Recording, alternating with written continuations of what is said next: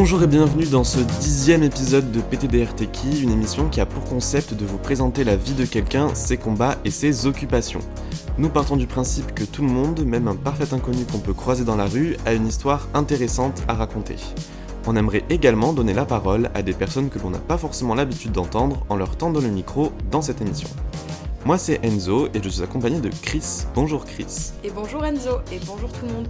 Et d'ailleurs peut-être que vous nous écoutez en retour de manif, puisque cet épisode est publié euh, Le mardi 7. le mardi 7, le jour d'une grosse journée de mobilisation contre la réforme des retraites, donc bravo à celles et ceux qui se sont motivés pour se mobiliser. Ça continue. Voilà. Le point en l'air. À part ça, nous sommes toutes les deux étudiantes en sociologie et nous aimons euh, raconter et écouter des histoires. C'est pourquoi nous avons décidé de faire cette émission pour vous faire écouter des récits captivants, touchants, voire même motivants. Et aujourd'hui, nous recevons Yuna. Bonjour Yuna. Bonjour. Alors Yuna, quand tu rencontres un inconnu dans la rue, tout simplement, comment tu te présentes? Je me présente pas quand je rencontre un inconnu. non, en vrai, euh, euh, bah, juste euh, bonjour, je m'appelle Yuna. Ça va toi? Qu'est-ce que tu fais actuellement dans la vie? Euh, Je suis étudiante en sociologie et en économie. Si tu viens dans PTDRTK aujourd'hui, c'est parce que tu avais un message à faire passer à propos d'un sujet particulier qui te tient sûrement à cœur. Est-ce que tu peux nous en dire plus? Euh, oui. En vrai, ce serait plus pour parler du coup bah, de l'autisme et euh, des handicaps in- invisibles en fait, de manière générale.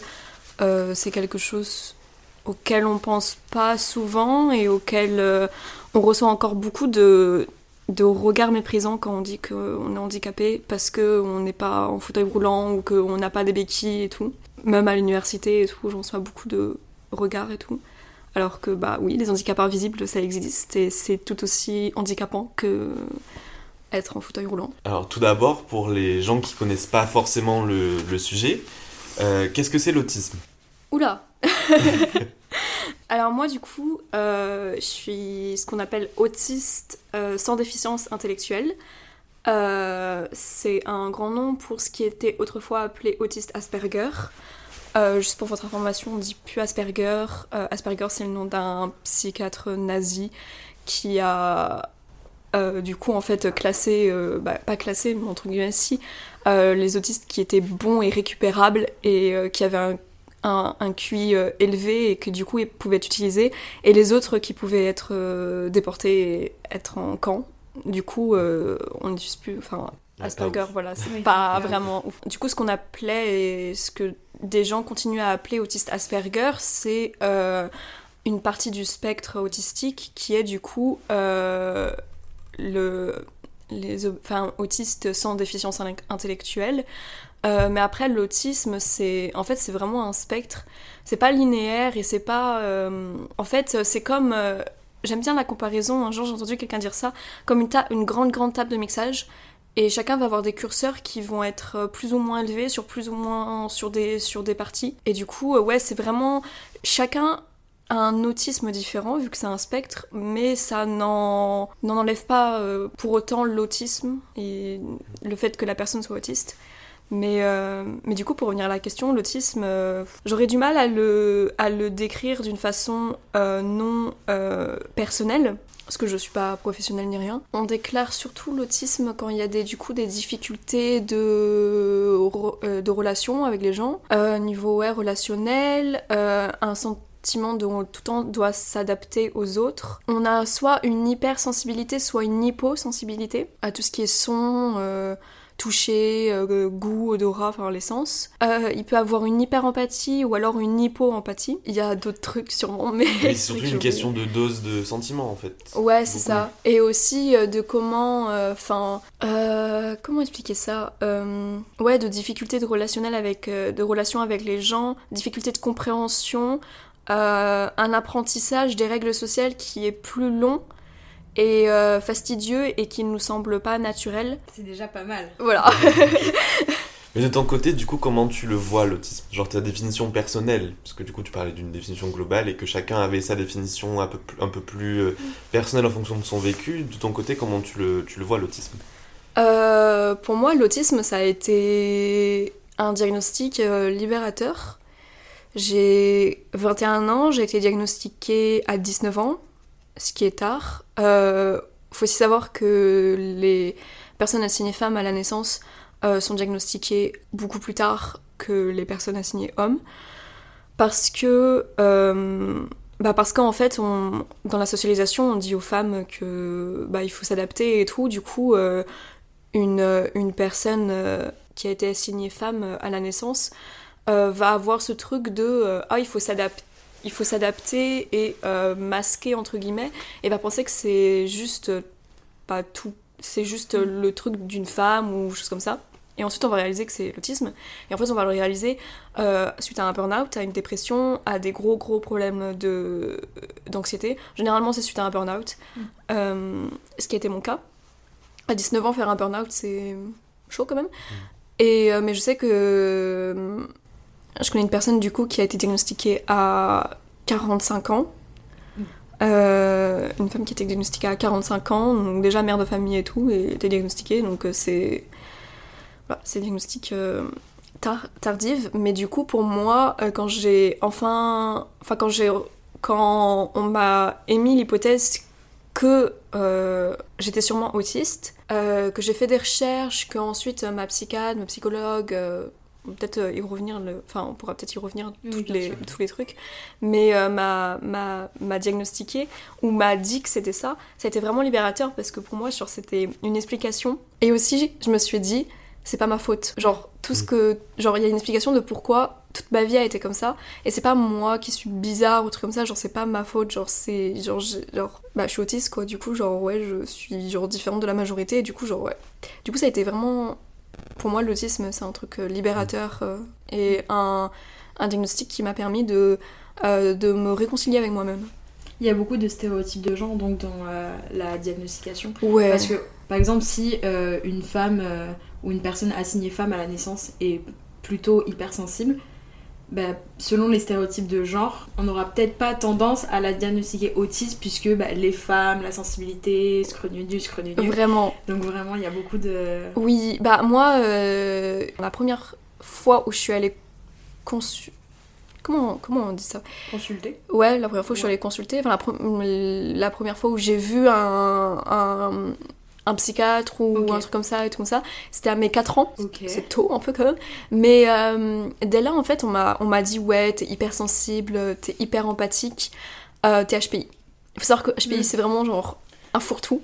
Ah Quelqu'un qui le dit, quelqu'un qui le dit. Au, Vraiment au potentiel intellectuel pour ceux qui n'ont Oui, pas l'abréviation. Vraiment, c'est un te- c'est vraiment propre aux. Français de, de, de foutre euh, Mais ouais, un et truc après, HPI. je sais aussi qu'il y a beaucoup de personnes qui sont diagnostiquées HPI pour ne pas être diagnostiquées autistes. Oui. Alors que quand t'es diagnostiqué HPI, t'as aucune aide. Alors que quand t'es diagnostiqué autiste, tu peux avoir des aides, euh, Ouais, même euh, au niveau scolaire. Mm. Mais vraiment, HPI, c'est vraiment. euh, c'est un fourre-tout. c'est fourre-tout. Genre, Ah, mais c'est totalement ça. Il y a, y aussi peut-être des familles qui voient le spectre de l'autisme comme quelque chose de négatif, ce qui n'est pas le cas, donc qui préfèrent, je sais pas, pour le standing, je sais pas, en mode Ah, mon enfant il a HPI, ça c'est Oui. vraiment triste. En fait, HPI, en plus, ça veut juste dire que t'as un QI supérieur, ou alors, euh, déjà, c'est très. euh, un peu. euh, un peu. euh, prétentieux. Enfin, je sais Mm. que, genre, beaucoup de gens qui ont été diagnostiqués HPI, je le disent rarement parce que t'es en mode, ouais, euh, je suis au potentiel intellectuel, genre. Mhm. Ah, Non, ouais. en fait, c'est pas là en mode genre ouais j'ai un QI supérieur à la moyenne, c'est pas un truc que tu, que tu dis, et puis même genre en soi, enfin, il y a pas de. On n'est pas allé euh, faire, un, faire un test, quoi, genre faire un test de QI, mais oui, HPI c'est vraiment un, un gros fourre-tout, et aussi beaucoup de, beaucoup de familles sont, aiment bien que leur, euh, que leur enfant, euh, on, leur, on, on lui dise qu'il est HPI, qu'il a un haut potentiel inte- intellectuel, mais dès que c'est pour genre dire qu'il est autiste ou d'autres troubles, c'est là en mode non, genre juste il est au potentiel intellectuel, juste ça, juste ça. Mais non, mais euh, moi du coup pour revenir au truc de, au truc genré, mon hyper empathie et mon hypersensibilité a joué contre moi parce que vu que j'étais hyper empathique, euh, vu que je comprenais et euh, beaucoup beaucoup les sentiments des autres, mais en fait euh, parfois je surinterprétais. Enfin, je sais que une fois. c'est une anecdote trop con, mais genre, euh, genre, euh, du coup, je viens de Bretagne et j'allais au lycée et euh, je prenais le bus, un bus de ville, et en fait, on était à un feu rouge et il y a quelqu'un qui a genre toqué à la porte, euh, ce que tu sais, du coup, il y avait le- l'arrêt de bus et un peu plus Mm. loin, il y avait le feu rouge, mais c'était juste à côté en soi. Du coup, genre, il y a quelqu'un qui avait toqué et, euh, le chauffeur avait fait genre euh, avait dit non un truc dans le genre et du coup moi j'avais regardé la fenêtre et j'avais vu la tête de, du type et genre il- genre je sais pas genre juste il était déçu ou genre je sais pas je sais pas mais moi j'ai surinterprété les trucs mais pour vous dire j'y pense encore aujourd'hui alors que ça fait genre je pense genre 4 ans et parfois genre avant de m'endormir j'y pense encore et je me sens ultra mal pour ce type et je suis là en mode genre mais ça se trouve genre parce que du coup toute la journée j'y pensais et je me suis dit purée mais ça se trouve genre Enfin, il arrivait en retard, euh, il, il a galéré, euh, il était triste, il était pas bien, je me sens trop mal pour lui, genre. euh, et et j'y ai pensé pendant longtemps et ça m'a empêché de dormir tellement, genre parfois genre ça m'empêchait de dormir, j'étais juste là en train de penser à ce type alors que lui, genre je pense, ça fait genre des plombs, il a oublié cet événement ou du truc. Et juste moi, genre je- ça, ça m'est resté en tête. Et, euh, et en fait, euh, du coup, c'est genre juste je surinterprète. Je vais voir genre quelqu'un avec les sourcils français, je vais être là en mode la personne n'est pas bien, oh mon dieu, il faut que j'aille la voir, il faut que j'aille l'aider, il faut que je lui fasse un grand sourire si c'est dans la rue, même si c'est un inconnu ou un truc comme ça et tout, pour lui donner un peu de positivité, je vais essayer de faire ça, ça, ça. Enfin, et en fait, du coup, ça, bah on m'a dit maintenant, mais euh, bah surtout les personnes qui sont assez vieux Mm. et donc des professionnels de santé assez âgés qui vont être là en mode bah non genre euh, et qui ont du coup bah du coup leur, euh, leur apprentissage euh, n'est pas constant sur, surtout sur les problèmes d'autisme ils vont être là un peu en mode bah bah non enfin bon ok t'as, t'as- tu remplis ces cases là mais bon enfin t'as été super empathique et tu comprends vachement les émotions des autres et tout tu les ressens vachement donc bah ça c'est pas très autiste alors que si. Genre comme il y a des gens qui comprennent pas du tout et bah moi je comprends beaucoup beaucoup beaucoup et même je surinterprète parfois en fait donc euh, si. Mais du coup euh, ouais ça joue beaucoup et puis aussi parce que bah euh, les représentations sont masculines qu'on doit dans les médias que masculins enfin vous voyez je sais pas genre euh, l'une des représentations qu'on peut avoir c'est dans The Big Bang Theory genre euh, de Sheldon et tout comme ça qui est en mode scientifique et tout. Euh, The Good Doctor. Ouais. genre c'est un genre un homme truc c'est un homme médecin et Tu parlais tout à l'heure de ton diagnostic, euh, mais comment ça se passe concrètement un diagnostic euh, d'autisme? Chaque parcours est différent euh, parce que euh, ça reste un truc euh, comme on dit les français n'aiment pas diagnostiquer l'autisme. Donc suite à mon burn-out je suis allée voir une première psychologue en libéral qui m'a émis l'hypothèse que je pouvais être autiste. Et en fait, euh, au bout de 2-3 séances, je lui ai dit, mais du coup, je le suis ou pas? Parce que fallait, fallait qu'elle me, dise le truc. Et elle m'a dit un truc que, en parlant avec des autistes, c'est récurrent. Elle m'a dit, j'ai pas forcément envie de te le dire parce que sinon tu vas en faire toute ta personnalité. Et il faut pas que tu, il faut pas que tu, que tu te, que, que tu te sentes que à partir de ça. Et en fait, c'est un truc ultra récurrent. Il y a beaucoup d'autistes, on leur a dit, euh, on leur a pas donné le diagnostic parce que euh, sinon on allait en faire toute notre personnalité ou genre, euh, mais enfin c'est notre personnalité, enfin. Enfin, ça explique notre personnalité. Enfin, je sais pas, genre c'est con. Et juste, on allait vivre que à travers ça. Mais bref, du coup, je lui ai dit, bah, dites-le moi, je le sais ou pas. Et elle me l'a dit, bah, elle m'a dit après, une psychologue n'est pas docteur, du coup, elle pouvait pas me le dire. Ouais, les psychologues peuvent pas donner de diagnostic. C'est ça. Et après, je suis allée voir une psychiatre qui, au bout de. Un psychiatre est assez âgée, mais au bout de quelques mois, je lui ai dit, bah, est-ce qu'on pourrait en parler? Elle m'a posé des questions et tout. Du coup, elle a posé le diagnostic, du coup, bah, Asperger. Euh, donc, ça. Ensuite, euh, j'ai vu une psychologue sur Toulouse qui m'a également fait passer des tests euh, à base de questionnaires et tout. Enfin, ça m'a duré genre 45 minutes, une heure. Et ensuite, elle a fait les calculs elle-même et euh, elle a, c'était genre sûr. Mais encore une fois, c'était une psychologue.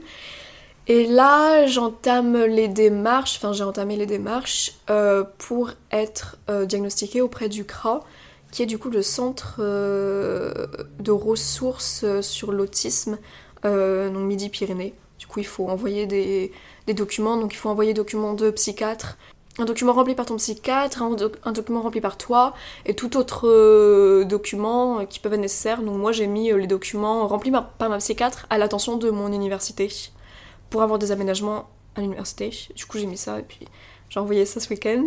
Et, euh, et euh, je sais que là, là, ils font passer des tests, et il y a même des, des, des- des tests psychomoteurs, puisqu'on dit que les autistes ont des difficultés avec l'équilibre, euh, le, rap, le, les- le rapport de ton corps dans, dans l'espace. Ah, je savais pas du La tout manière ça. Ça, c'est quelque chose. pour le coup, on Mm. parlait de, de la malconnaissance autour de, de l'autisme, et là, pour le coup, c'est quelque chose. J'étais pas du tout au courant Ah que ça pouvait. Mais c'est pour Bah, ça euh, qu'on écoute PTRDK pour apprendre des choses. Ah oui. Voilà. Mais ouais, il y a, il y a- y a énormément de- d'effets aussi sur, euh, sur ton corps et sur. euh, euh, bah ouais, l'é- l'équilibre. euh, Enfin, discuter avec des autistes, on a- enfin, tu vois, genre lancer une. Genre, euh, je sais que du coup, il y, a des- il y, a des- il y a des tests où tu dois lancer une balle, genre dans un, dans un cercle et tout. Et genre, ça, moi, je sais que je suis incapable. Enfin, genre. En mode, je lance une balle, le truc, je veux être comme ça, le truc il va partir là-bas, enfin à l'opposé, désolé, j'avais oublié qu'on était. Chris, il est peut-être l'heure du point chiffre, Le point chiffre, avant de qui, passer à la qui vous plaît tant et qui vous a manqué assurément. Euh, on sait que d'après l'Organisation mondiale de la santé, près d'une personne sur 160 présente un trouble du spectre autistique. Donc ça fait quand même, c'est quand même euh, un chiffre assez important. Donc de là, on se pose la question d'une possibilité d'un nombre assez grand de personnes qui sont pas diagnostiquées, justement pour, euh, bah, comme on le disait tout à l'heure, des stéréotypes de genre, ou euh, bah, la famille aussi qui euh, s'est dit ah t'es HPI ou, ou juste euh, ou juste mettre de côté parce que bah la personne masque énormément. ouais aussi oui. Moi, c'est c'est- c'est- c'est ça en fait, c'est mon burn-out. à- Parce que je masquais beaucoup, beaucoup. Du coup, les personnes ils prennent sur eux et ils pensent que c'est normal et ils pensent que tout. Moi, je pensais que tout le monde faisait ça. Et oui, mais en France, on est les, les, les, les- vraiment les, les chefs. Je sais que aux États-Unis et tout, il y a le diagnostic. Bon, l'accès au, au diagnostic est plus complexe parce que. euh, faut avoir euh, la thune. Mais. euh, mais. ouais. Il y a beaucoup de gens qui sont pas diagnostiqués et généralement et aussi beaucoup dans, le- enfin, dans la génération de nos parents. Oui. La neuroatypie c'était pas du tout une question, surtout quand tu venais de la campagne et tout. Enfin moi je sais que enfin, mes, mes parents, mes grands-parents et tout, c'est genre de campagne et tout. Enfin.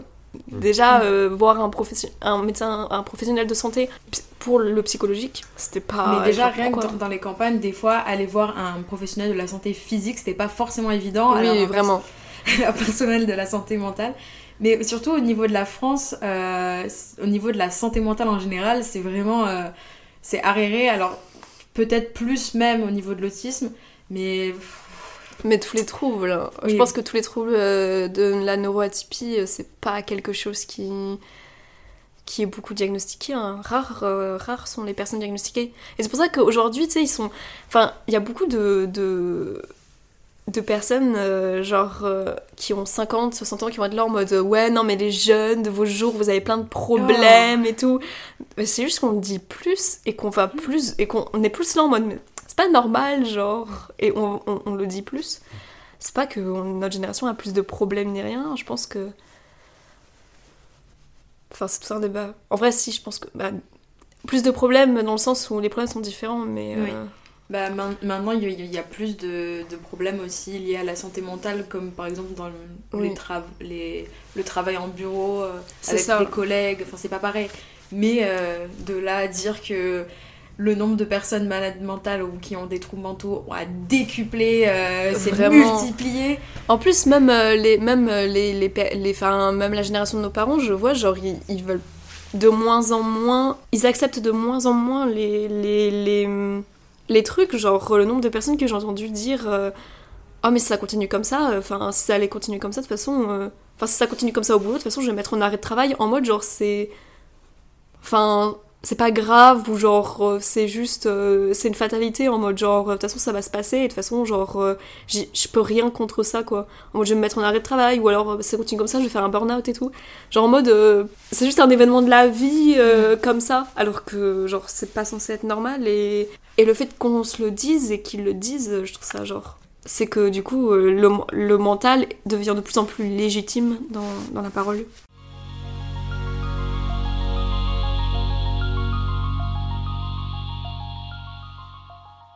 Alors, on le sait très bien, qui dit différence, qu'elle soit physique, mentale ou tout simplement qui rentre pas dans les normes de la société, dit stigmatisation et discrimination. Et comment la stigmatisation euh, des personnes autistes se fait? Enfin, Tu parlais du coup du côté médical, mais dans la société, quels sont les mécanismes dans la société qui font euh, la stigmatisation des personnes autistes? Oula, Ou au moins de ton côté. Ouais, ouais, mais il y a, y a, beaucoup de choses.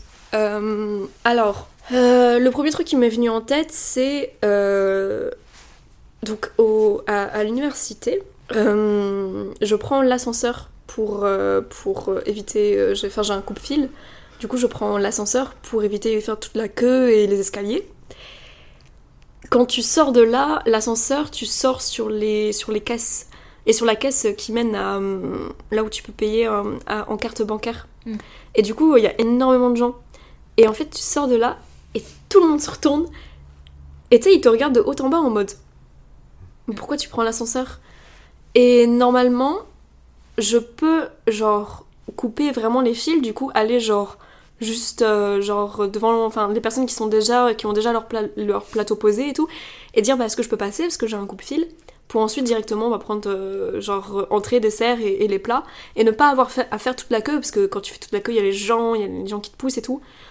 Euh, je le fais pas quand je suis seule. Je l'ai fait deux fois. Les deux fois j'étais accompagnée euh, d'autres personnes autistes et c'est pas moi qui ai parlé.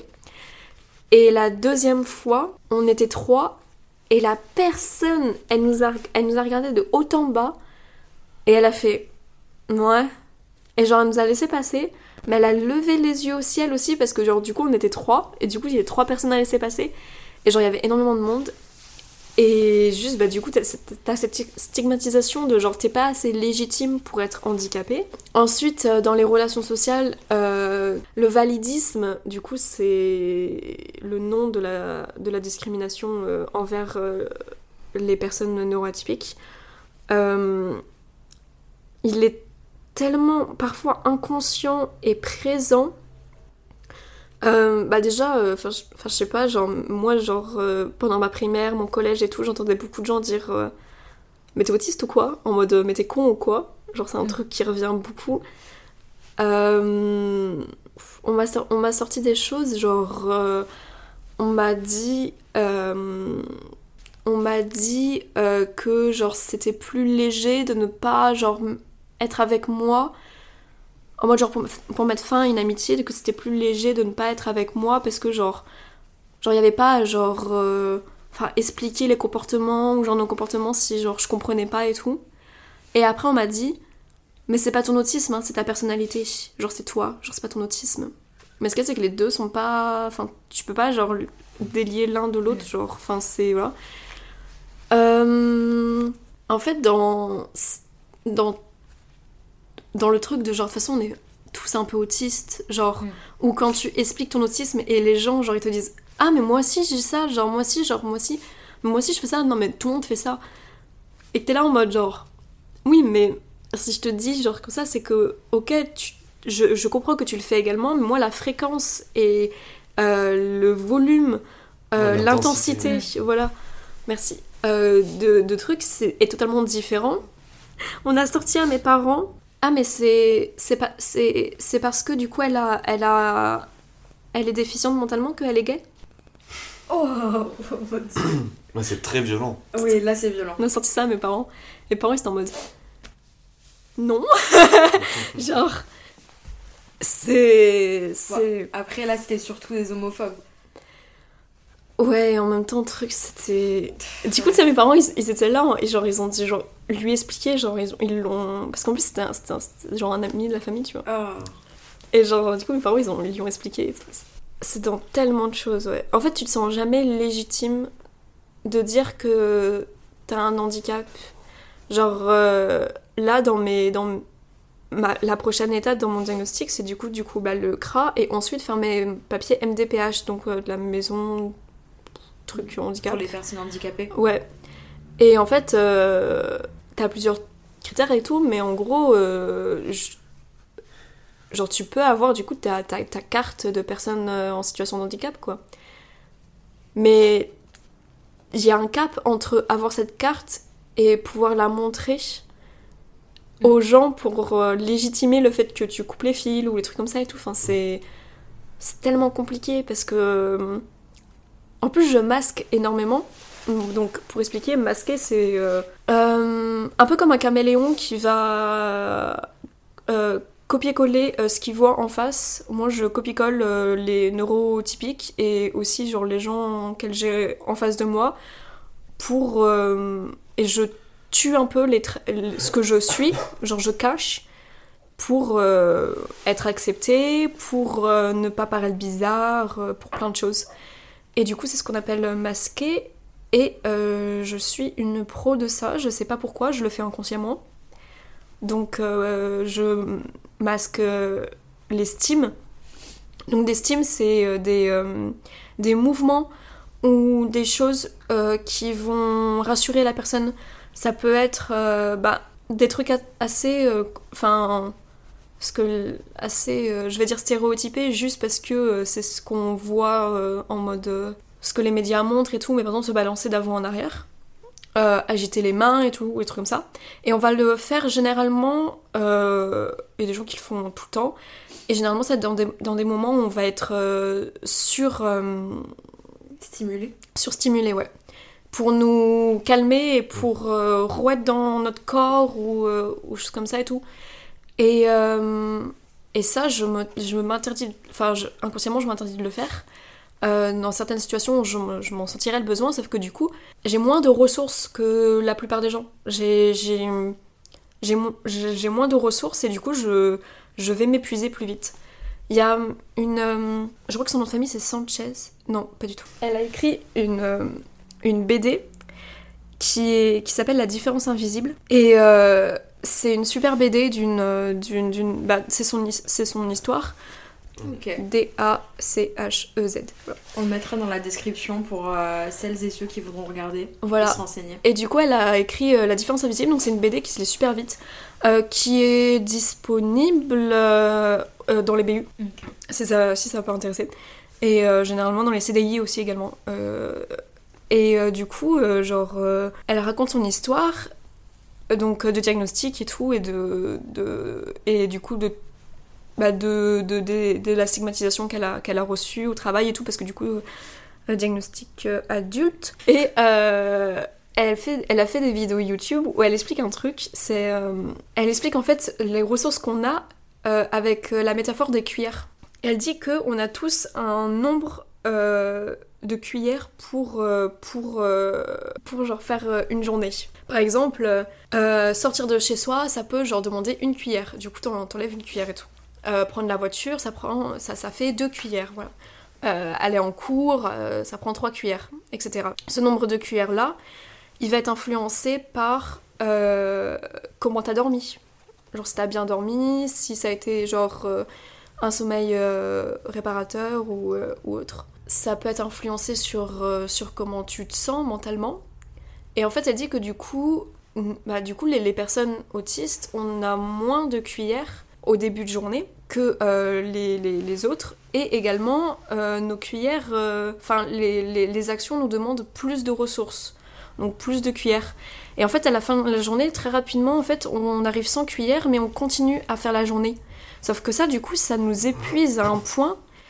Et en fait, si on n'arrive pas à avoir du temps ou si on, on, se connaît pas assez, on sait pas ce qui nous, ce qui nous, euh, euh, comment on peut euh, se, se reposer, que ça soit du coup, par exemple, bah, en, dormant ou en étant seul chez soi, en faisant quelque chose, ou voilà. Si on sait, si on se connaît pas assez, on sait pas comment se ressourcer, si on a passé genre une mauvaise nuit et tout, et ben en fait on va tirer, tirer, tirer sur nos ressources et en fait jusqu'à un point où on va, on va plus pouvoir, quoi. Mm.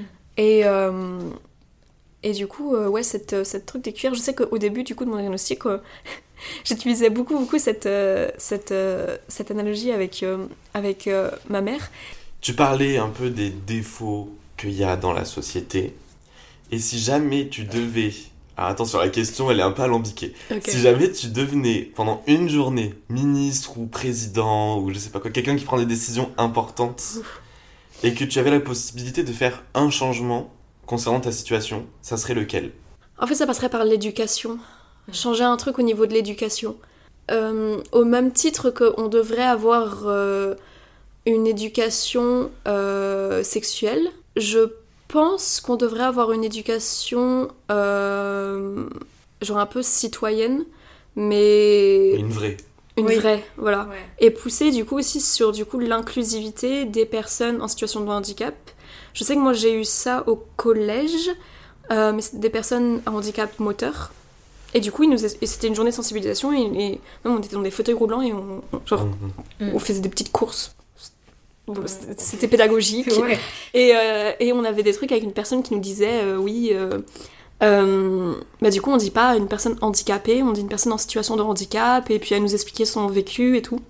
Et du coup, je pense qu'au même titre, on devrait avoir ça, mais pour des personnes euh, euh, avec des handicaps invisibles. Parce que euh, moi, ça m'avait énormément appris. Et, et du coup, ouais, je pense que, du coup, en fait, dans l'éducation, élever la voix des personnes en situation de handicap et euh, que enfin on les laisse prendre la parole.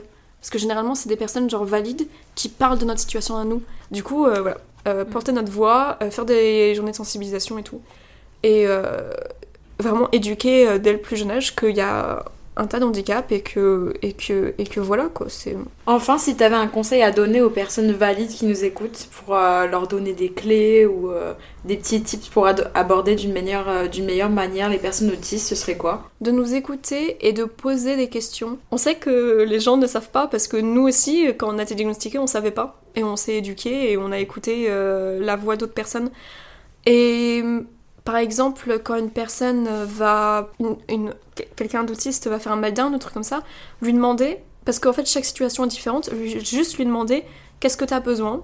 Mais je pense que ça, ça devrait être pour toute personne en fait. Qu'est- Qu'est-ce que tu as besoin là? Est-ce que est-ce que je peux te toucher? Est-ce que t'as envie que je reste? Est-ce que t'as envie que je parte? Euh, Demander à la personne, ne pas faire des présuppositions euh, en disant que euh, non mais de toute façon on préfère rester seul, de toute façon être comme ça en fait chaque, chaque situation est différente.